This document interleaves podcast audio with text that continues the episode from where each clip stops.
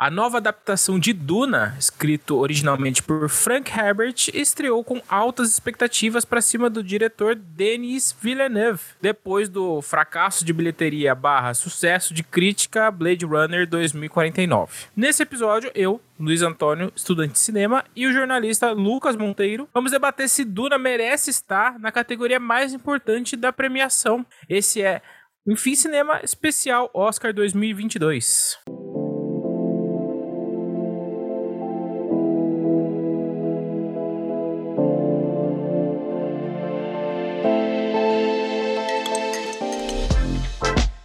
Então vamos lá, Lucas. Jota. Você já conhecia a Duna?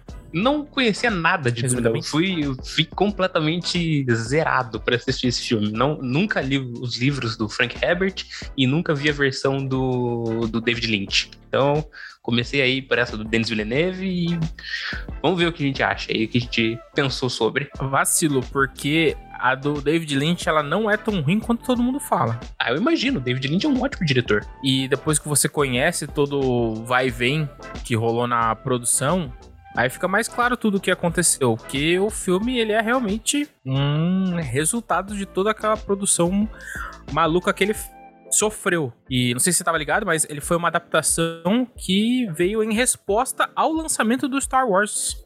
Sim, eu sabia que o David Lynch estava cotado para dirigir o Retorno de Jedi, né, o episódio 6. Mas daí ele se negou a fazer o Retorno de Jedi para fazer Duna. Então, assim, eu já acho um barato só essa história aí para mostrar o quanto David Lynch está fora dos padrões. É ótimo, foi fazer uma história boa ao invés de Star Wars. é, convenhamos, o Retorno de Jedi não é tão Foi bom. trabalhar num roteiro que tinha profundidade. Exatamente. E... Ao invés do piu-piu-piu no espaço. E a grande questão que eu notei, que eu notei nesse filme, né, e eu imagino que a obra do Frank Herbert também seja isso, é que o quanto Star Wars chupou de Duna, né? Tem muitos elementos e muita coisa muito parecido com, com Star Wars, e, mas a gente tem que lembrar que Duna veio primeiro. É, então, essa é a verdade, porque é muito curioso, porque você tem essa influência de Duna no George Lucas, quando ele vai escrever os roteiros de Star Wars. E aí depois eles. A produção do Dino de Laurentiis, ele foi atrás e pegou justamente o Duna, que é inspiração do cara para adaptar. E aí pegou. Eu, eu acho que na mente dele, se desse tudo certo, era para virar um marco incrível como filme de arte. Só que ele tava tentando concorrer com uma outra pegada completa, né? Então, a, essa própria adaptação ela já veio com uma mentalidade zoada, porque tava, in, tava incoerente, tava contraditório. A expectativa com a realização do filme. Sim, eu, eu acho que né, o filme ele realmente sofre muito com as expectativas, porque o trabalho de marketing foi muito bom nesse sentido, né? Da, de ficar ali mostrando várias coisas, né? Falando, não, olha como esse filme vai ser grandioso, e olha como esse filme vai ser espetacular, e olha como a gente vai te envolver com essa história e tudo mais. Daí, realmente, você, você percebe que é um filme grandioso, você percebe ali que os, os 165 milhões de orçamento só para fazer o filme, né? Fora a campanha de marketing, estão na tela, a tela é preenchida por um, aquele aquela coisa magnânima de, de nave, de tudo quanto é tipo, e aquela, aquele verme gigantesco e não sei o quê, mas realmente, daí você vai parar para sentar e ver a história e ver o argumento, ele deixa, deixa um pouquinho a desejar, eu acho. Não sei, eu, você eu acho que gostou mais do que eu. Você tá falando do, do filme atual agora, né? Isso, tô falando do filme atual. Desculpa, devia ter ah, deixado entendi. claro. E, e daí você, você vê aquela coisa toda e pensa, poxa, esperava um, um, tchan a mais, né? Um, um, uma energia a mais. Então, porque a minha opinião, entrando um pouco aqui já na parte da narrativa, é que o filme, a primeira adaptação do David Lynch, ele cobre o livro inteiro. E esse filme do Denis Villeneuve,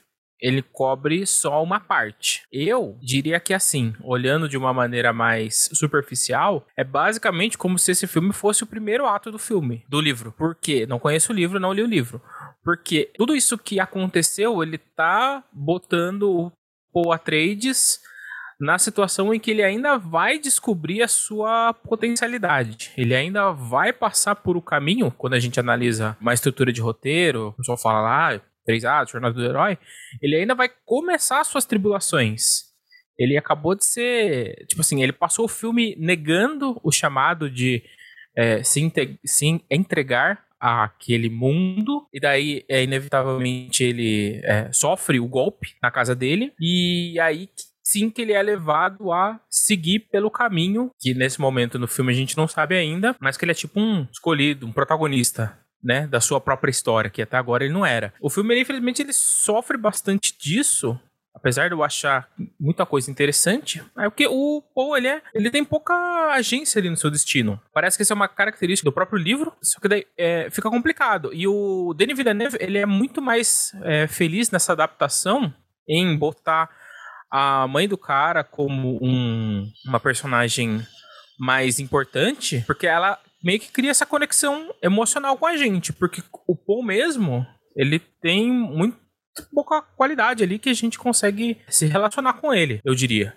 Sim, fora que o personagem, fora que o ator, né, o Timothée Chalamet, eu acho que ele não entrega muito bem também. Eu acho que ele, ele fica meio a desejar perto de tantos outros atores que têm muita presença, já são muito conhecidos do público, né? Eu acho que ele fica meio, meio apagado ali. Ah, então, eu entendo que ele é isso. Eu, o próprio personagem é isso mesmo. Ele é muito introvertido, ele tem pouco controle efetivo da vida dele, né? Parece que é até algo mais dessa sociedade, né? Que é uma formação de casas, então é tudo muito é, enrostido. Você meio que nasce e já tem o seu destino traçado ali, para, no caso dele, seguir os passos do pai, apesar daquele discurso maravilhoso que eu, como pai, achei incrível, que é de que ele somente precisava ser o filho do. Não precisava ser mais nada se ele é, decidisse. Mas a gente sabe que na realidade é muito mais complicada, só que essa frase foi muito, muito foda, né? Então, é, eu acho que o Villeneuve e os roteiristas é, deram um passo muito bom em tentar pegar o apoio desses dois personagens, do pai e da mãe, para construir a narrativa, porque ficar dependendo só do Paul é algo muito complicado, porque ele é alguém que escorrega pela história. Ele é muito reativo. E tudo bem, porque é algo assim que é, dá pra gente ver que eu conheço na história por causa do outro filme que ele é alienado, mas a história dele ele vai começar ainda. É por isso que eu até falei nos stories do Instagram quando saiu o filme que ele era só um primeiro ato que ele ainda a gente ainda tava para ver o que, que é que ia ser o esse cara. Sim, mas eu acho que nem o gancho é tão bom assim que deixa pro, pro segundo ato, daí que você vai ser o segundo filme, né? Óbvio, já foi confirmado que vai ter um segundo filme, porque é impossível gastar o tanto que gastou nesse filme para ele não ter uma continuação, seria um maior desperdício. E eu não sei, eu não tenho dados de ele se pagou. Você sabe se ele se pagou, Jota? Ah, eu não fui atrás disso nessa produção, mas eu acho que sim. E outra, fora a pandemia, teve toda a decisão do estúdio de fazer esse lançamento simultâneo no streaming e no cinema, né? Então, eles estão meio que assim, passando um pano para todo mundo, porque eu acho que contabilmente eles conseguem jogar a falta de receita das bilheterias como um, entre aspas, investimento no streaming. Sim. Então acho que eles passaram o ano de 2021 inteiro fazendo uma jogada de contabilidade para os investidores. Mas assim, eu acho que o HBO Max está um, um dos serviços de streaming mais legais, assim. Ele pulou na frente do, da Disney, por exemplo, eu diria. O catálogo deles é muito legal. E é, é isso, cara. O, pessoal tá passando muito, muito pano pra esses lançamentos aí de 2021. Vamos ver o que eles vão fazer esse ano. Vamos, vamos falar um pouquinho da trama, né? Que a gente já foi falando do Paul e da, da grandiosidade do filme, mas a trama é muito simples, né? É um futuro distante. A humanidade ela passa a depender de um recurso especial que, que permite que eles continuem explorando o espaço, né? Um negócio chamado de especiaria. O Tom Perro. Exatamente. E, e, essa especiaria ela é encontrada nas areias do planeta de Arrakis. Arrakis, não sei, não sei pronunciar direito. E uma das famílias mais nobres do Império, a família Atreides, da qual o nosso protagonista Timothée Chalamet faz parte, é responsável por ir até esse planeta deserto e extrair e poder comercializar esse material o que vai abrir ali um espaço para disputa de poder, traição e tudo mais. Então, essa, essa é a trama geral do nosso Duna do Denis Villeneuve. Realmente, é um roteiro muito simples. É isso, o Império mandou a família ir lá, você vai lá, pega para mim e vai vender para mim esse trem. Se você tiver problemas lá, você se vira, vocês são bom de guerra. Então, porque eu gosto bastante do quão plausível tornaram esse filme, porque já havia uma casa aristocrática, né, que eles chamam, né? Sim. Que estava lá no planeta extraindo esse minério, nice. casa Harkonnen. Os Heineken. E daí, Heineken. quando o imperador Kimi Harkonnen é o cara que está à frente. Então, quando aparece essa decisão do que o imperador tá mandando a casa Trades assumir o local, né? Até para dar uma balançada ali no jogo, no BBB deles, os Harkonnen eles saem e deixam só o material sucateado. Isso eu acho que é muito legal dessa troca de poder e o quanto que é plausível. Você tá o tempo todo, é, e é isso que eu acho que você compra muito o personagem do Leto, que é o pai. Porque você tá ali junto com ele tentando resolver aquele problema administrativo, político, praticamente. Ele tá ali tentando lidar com o pessoal que sabota a missão dele, que é extrair o minério, que tem os povos nativos ali, que também que é, estão sendo atacados constantemente. Ele vai tentar formar ali alguma aliança com eles, né? Para ver se ele consegue ser mais produtivo. Ele tá ali lidando com o que entregaram para ele, né? Ele não tá chegando numa posição de poder, ele tá chegando ali como um cara que, bem ou mal, eles estão. Exatamente, né? Um beozaço ali para eles. E é legal que essa casa, a Trades, eles são muito bons em guerrear em água, se eu não me engano. Que daí eles querem é, fazer acordos com os nativos para que eles tenham o Sand Power, que é o poder de guerrear criar estratégias ali no território de areia também. E essa é algo que, essa versatilidade é, deles, da técnica de luta deles, é algo que o imperador ele não tá gostando muito, porque é, é uma vantagem que eles têm sobre as outras casas. E o carisma também aparentemente, que a casa tem, torna eles muito populares. É até por isso, aparentemente, que acontece esse golpe. E é interessante justamente essa, essa esse paralelo cinematográfico que você trata aí com a, com a realidade, porque é, é, clara a intenção do Denis Villeneuve mostrar ali que é uma alegoria à, à, extração de petróleo de países do Oriente Médio, né, por potências internacionais. É só a gente pensar um pouquinho nisso que te enxerga tudo, tudo, toda essa questão, porque a gente está indo lá invadindo um, um, planeta que não é deles, né? Só por, por conta do material que é precioso. Beleza. O, e o planeta, obviamente, os nativos que não são submissos vão querer reagir de alguma maneira, né? Fora toda a, a periculosidade dos vermes também, que é aquela criatura gigantesca que basicamente não tem como parar aquele negócio, né? Pelo menos a gente não viu alguém que seja capaz disso. Talvez a gente veja no filme seguinte, não sei. É claro que por você mandar os Atreides para lá, que são uma família que tá, uma casa que tá ganhando um pouco mais de destaque, é claro que os Harkonnens vão ficar mais ofendidos, né? Porque basicamente está chamando o trabalho deles de incompetente. Então, bom, já que a gente não é bom o suficiente para vir aqui coletar o material e, e, comercializar, beleza. Então a gente vai deixar esse povo aqui se virar com, com a quinquilharia. Então, tá, tá o material ruim, tá aí eh, o equipamento que vai quebrar na hora que você precisar e se virem é isso, então, e depois, depois a gente dá um jeito neles.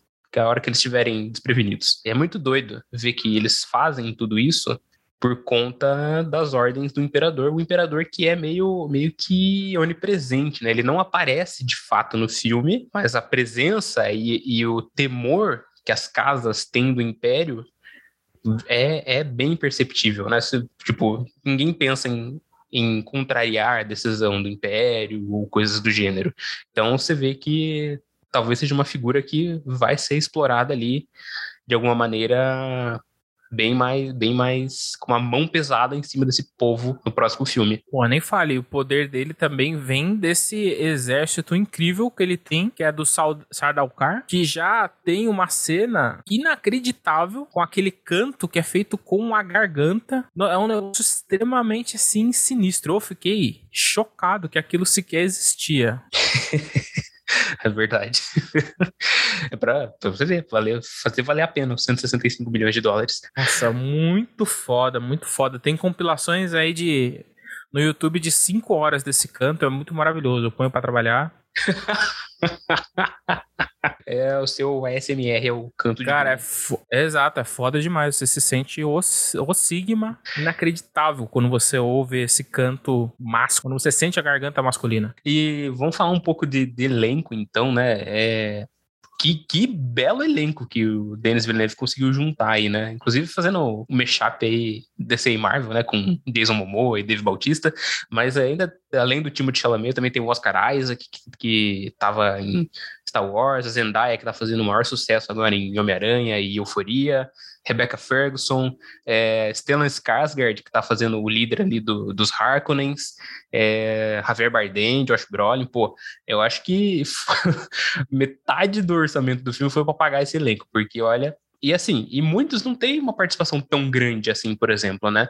O Jason Momoa ele aparece no começo, depois ele aparece ali mais do meio pro final, para ali já sem barba tal, para defender o Paul Atreides e a mãe dele.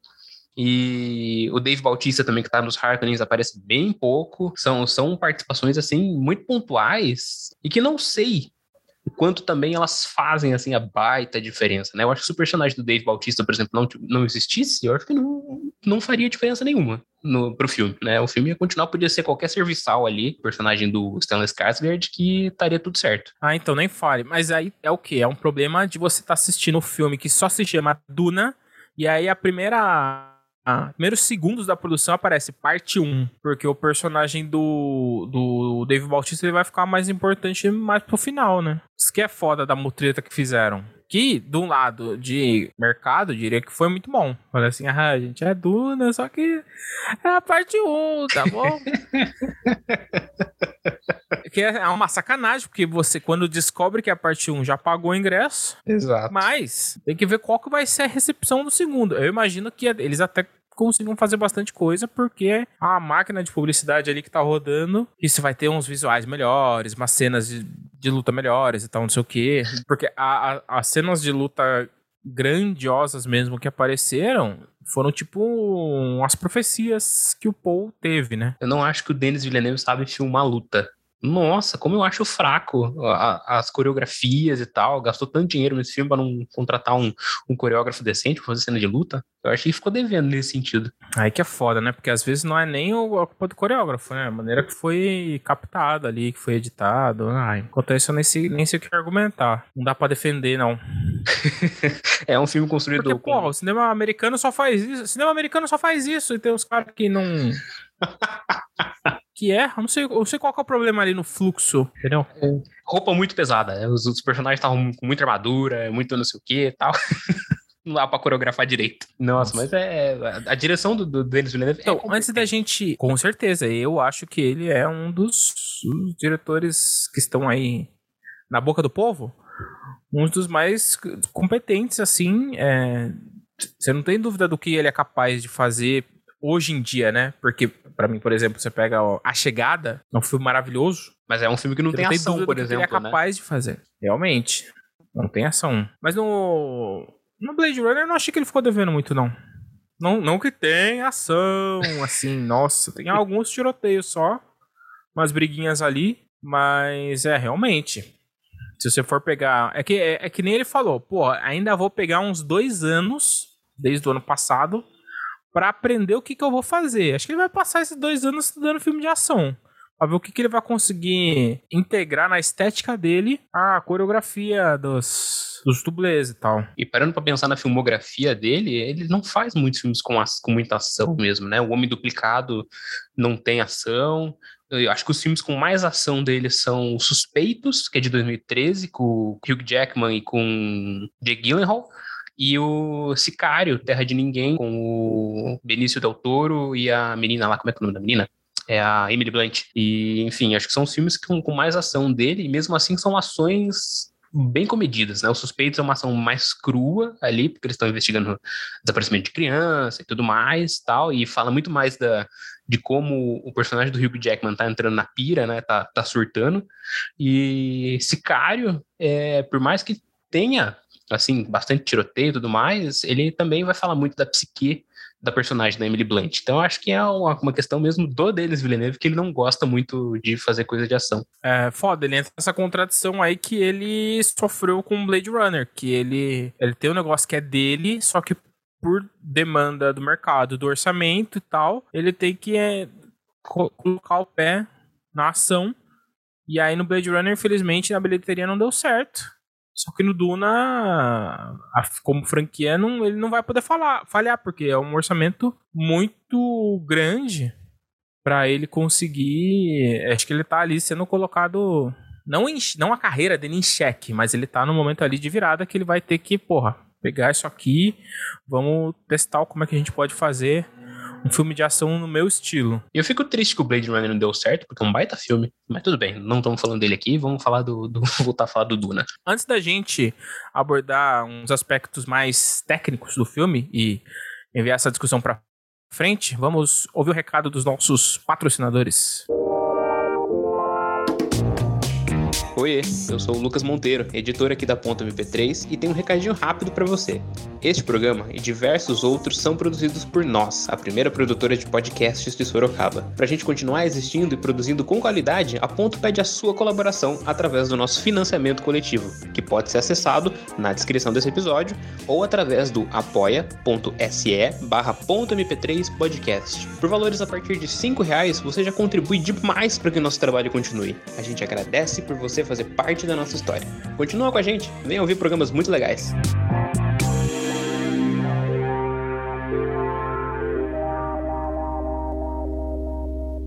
queria falar um pouco da estética do filme porque eu simplesmente adorei as escolhas do Denis Villeneuve de mostrar o quão gigantesco precisam ser as estruturas dessa realidade para conseguir realizar todo esse tipo de para suportar esse tipo de civilização que tá aí no filme, né? Então, as naves são um absurdo de gigantesca e você entra nela, se você é levado a uma nave ainda maior, que é a que vai fazer a viagem interestelar, que é o motivo de você procurar a especiaria e tal. Basicamente todos os efeitos do filme, assim, simplesmente incríveis. Eu fora aquela fatídica cena da guerra maior, tá pior no trailer do que no filme.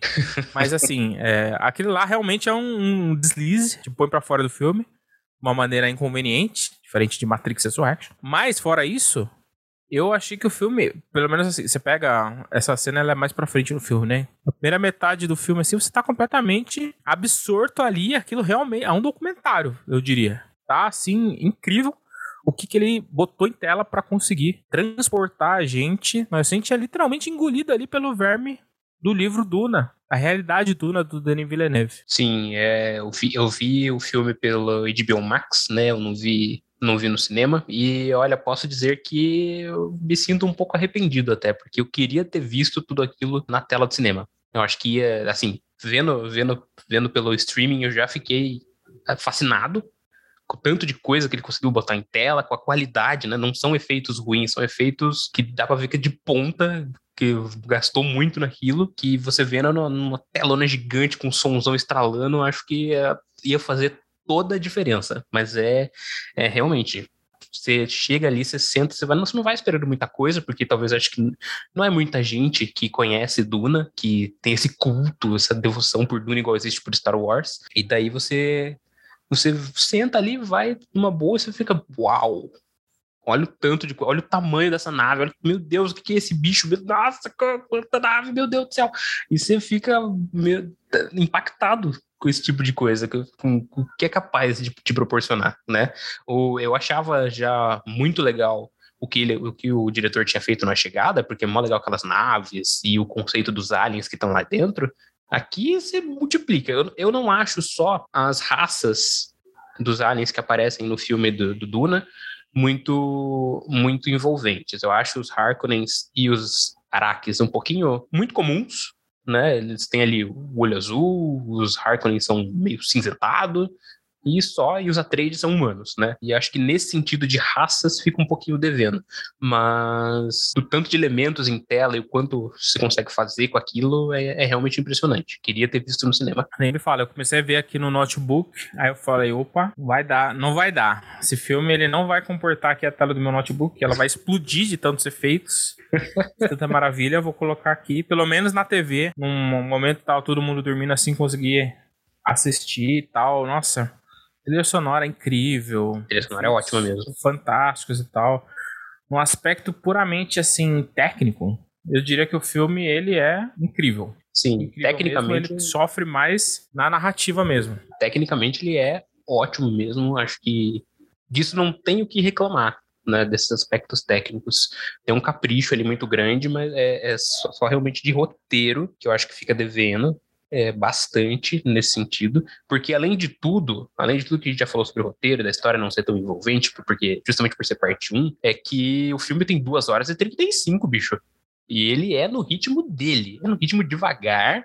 E se você não, não entrar nesse ritmo, você vai se encher o saco de ver esse filme. Você não vai gostar, é, você vai querer pular, você vai querer desligar, porque, enfim, ele é arrastado. Eu acho que, de repente, provavelmente os livros também devem ser nessa pegada, porque é um catatal gigantesco, né, Duna.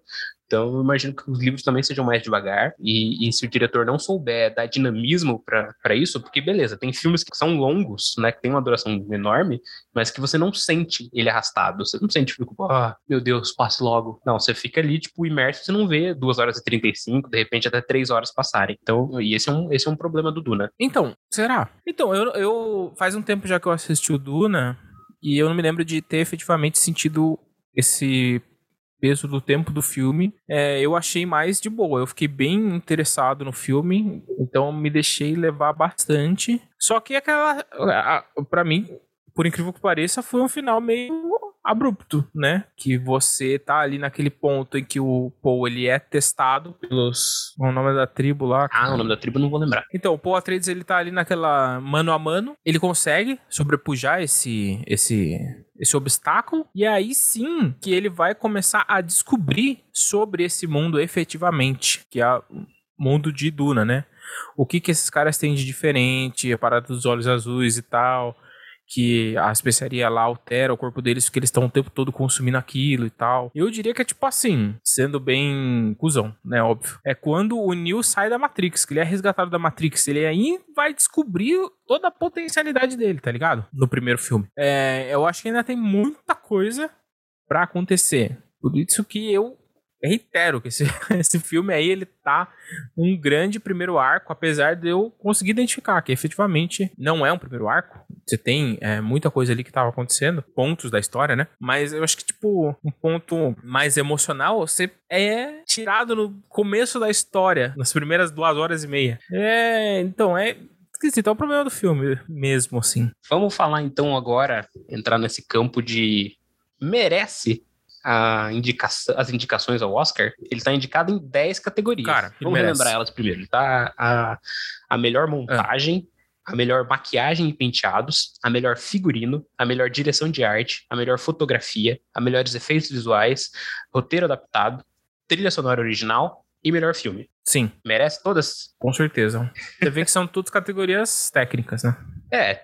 Eu, eu, eu, eu, eu, eu maquiagem e penteado eu acharia eu acho que não não acho tão. Acho que maquiagem e penteado deixaria um pouquinho de fora. E talvez figurino também não acho tão, tão encantador assim. Mas é o restante. Acho que sem dúvida nenhuma. Merece todas. Não tá indicado a direção, né? Pelo amor de Deus. É, então. Esse, que é, esse é esquisito. Porque Sim. eu acho que o, a, a direção do, do Villeneuve, ela é muito competente. O filme, ele se segura ali porque o diretor, ele consegue amarrar todos os que é que eu não sei quem é que tá cotado também, mas ele consegue amarrar bem todos os aspectos incríveis do filme, exceto o roteiro. é, o roteiro adaptado, sim, tá ali. É, eu não sei, então, aí a história desse roteiro adaptado que é aí que é o esquema, né? Uhum. É um roteiro adaptado de metade do livro. um roteiro adaptado de um filme que parece que é um primeiro arco. Exato. Então, então Acho que essa categoria aí daí realmente tá esquisita. Você vai contar uma adaptação pela metade, né? É muito difícil de lidar com, com essa questão, mas eu acho que não tinha como não indicar roteiro adaptado, né? Eu acho que de repente seria a categoria que o, o filme de repente mais mereceria, né? Não sei. Pô, você faz uma Paixão de Cristo. Ele pode concorrer com um roteiro adaptado? eu acredito que não. Eu acho que ele não concorreu ao, ao roteiro adaptado. Não, mas poderia, essa é a questão. Poderia, só uma parte da história. Dilemas, dilemas acadêmicos da, da Academia de, de Artes e Ciências Cinematográficas. mas assim, é, parando para pensar. É, eu acho que só, acho que, é, acho que é só por ele ter se baseado, um ponto de vista legal, ter se baseado em um livro, acho que daí ele já entra como adaptado. E a grande questão é, você acha que Duna pode levar o prêmio de melhor filme para casa? Vamos ver os concorrentes dele. Ele vai concorrer contra Belfast, Não Olhe para Cima, Licorice Pizza, Ataque dos Cães, No Ritmo do Coração, Drive My Car, King Richards, Criando Campeãs, O Beco do Pesadelo e Amor Sublime Amor. Então, eu diria que ele tem chance. É que eu não. eu- aqui nesse momento, eu não sei. Tem vários filmes que eu não. estão concorrendo, eu ainda não sei sobre o que, que eles são. Belfast ele é uma história histórica. Ele é semi-autobiográfico. Tem alguns que com certeza não. Tipo assim, ah, o Beco do Pesadelo com certeza não vai ser. E a gente vai falar. Nossa, vai falar dele, né? Vamos. Não, mas é só não vai ser, não é porque eu não gostei. Mas não vai ser porque é um filme de terror. Filme de gênero, assim, tem pouca chance de ganhar. Mas o fato de estar sendo indicado já é um negócio. É porque é do Del é Toro, que né? Acontece. Podia ganhar a forma da água, né? Sim. Bom, eu acho, eu diria que se você for entendendo o Oscar como a eleição, que a gente já, eu posso fazer um conteúdo sobre isso, ele tem tantas caixinhas que ele acerta que é provável que ele até ganhasse. Porque você tem filmes muito diferentes concorrendo. O Don't Look Up, completamente diferente do Pesadelo, completamente diferente do Amor Sublime Amor. É, eu, eu tendo a ver... Então eu acho que a- o pessoal ficaria bem divididão. E aí ele, por ser al- alguém que faz competente nessas áreas, é, por ser um filme que é, é competente nessas partes técnicas, ele acabaria ficando bem posicionado. Eu tendo a pensar que o Duna ele é meio azarão dessa edição. Que já aconteceu várias vezes de o filme ser indicado a, a 10 categorias e, e acabar não levando quase nenhuma, ou nenhuma, né? Um exemplo que eu lembro agora de cabeça o Trapaça, filme de 2011, eu acho, não lembro mais. Enfim, que levou 10 indicações, mas no, final das contas não levou prêmio nenhum para casa. Então eu acho que o Duna, por ser o, o- o grande blockbuster que vai estar ali concorrendo, eu acho que ele tende a ser meio azarado. A gente ainda vai discorrer bastante sobre os próximos filmes, né? Tem aí mais nove filmes pra gente assistir e falar. Eu tenho muito medo que Não Olhe Pra Cima acabe levando o melhor filme, por- pelo histórico dessa academia esquisita, premiou a Green Book, então não duvido que, premiem, que eles deem um prêmio pra Não Olhe Pra Cima. Não, peraí, como assim? o Que que? medo. É a única escolha possível? Eu odiei Não Olhe Pra Cima. Ah, não é possível. Não é possível. Esse vai ser o nosso próximo episódio. ok. eu já assisti esse filme. Vou até, re- vou até rever. Em primeira mão, 20. Em primeira mão. É isto, é isso. vem eu olho pra cima. Ou semana que vem, ou no próximo episódio no feed. Não sei quando é que a gente vai conseguir Ai, ai. lançar. em breve, talvez em breve vem aí. semana, não sei, depende do Lucas. a questão é, pra encerrar, é o melhor filme de golpe? O melhor filme de golpe, olha, ainda bem interessante. acho que não, acho que não é o melhor filme de golpe. Eu não vou lembrar agora filmes de golpe, mas não acho que é o melhor, não. Duna ou o processo? O processo, sem dúvida. Maria Augusta Ramos é muito melhor que Denis Villeneuve. O processo é melhor que Duna? Concordo. O processo é realmente espetacular. Sim. O que ele faz. Maravilha então, Lucas. É isso, encerramos o primeiro episódio da nossa série especial de Oscar aí. Vamos destacar para o ouvinte aqui que eu e você vamos falar de todos os filmes da categoria melhor filme, mas as outras categorias é, principais, melhor direção, melhor atriz, atriz coadjuvante, ator coadjuvante, ator, filme internacional, roteiro original e roteiro adaptado, vão ser feitas pelo nosso querido João Vegas, que vai fazer mini críticas de todos os filmes que, que estão indicados, mas não estão na categoria principal. Então ele vai falar lá de Spencer, ele vai falar de A Filha Perdida, ele vai falar de Madres Paralelas, entre outros, que também vai entrar no feed em, em algum momento. Você vai ter mais de um episódio por semana do Enfim Cinema. Você vai poder aí ficar por dentro de todos os filmes que vão estar nas cinco categorias principais do Oscar 2022. E vamos ver se a gente faz alguma coisa especial aí pro dia, não sei, vamos pensar. Maravilha, então, gente. Não se esqueçam que de seguir a produtora.mp3, que é quem edita esses podcasts, arroba ponto .mp3 podcast no Instagram. Seguir o Enfim Cinema, arroba Enfim Cinema no Instagram também. E não deixa de, se possível, apoiar a gente no Apoia-se. apoia.se barra ponto .mp3 podcast. Ou então, a chegando o pagamento, manda um pix de um valor qualquer para enfimcinema.gmail.com. É isso, gente. Muito obrigado. Ah, não se esqueça de avaliar o podcast se você tá no Spotify e ter certeza de que você tá seguindo, que tem gente que ouve e não tá seguindo, nem ativando as notificações. Aí vacilo, porque vai lançar o Oscar, você não vai ficar sabendo das nossas opiniões sobre o filme. É isso, gente. Muito obrigado pela atenção de vocês e até a próxima. Falou! Ponto MP3, produtora de podcasts.